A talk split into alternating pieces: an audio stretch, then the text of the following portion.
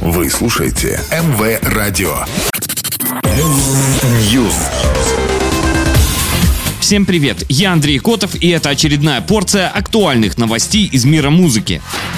BTS выпустили свой долгожданный альбом-антологию Proof. Трехдисковый релиз охватывает все то, что группа сделала за 9 лет работы на сцене. Треки для сборника были лично отобраны участниками коллектива. Альбом включает в себя множество разных композиций, в том числе три совершенно новых, которые отражают мысли и идеи участников BTS о прошлом, настоящем и будущем.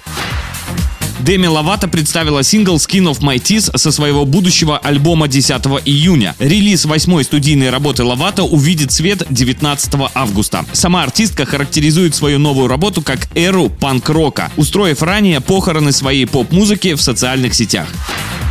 Финский коллектив Rasmus выпустил сингл Rise. Он войдет в одноименный студийный альбом, релиз которого намечен на 23 сентября этого года. Трек был написан и спродюсирован в соавторстве с Десмонтом Чайлдом. Он представляет собой энергичный рок-трек с оркестровыми элементами и является одним из самых агрессивных у группы за очень долгое время.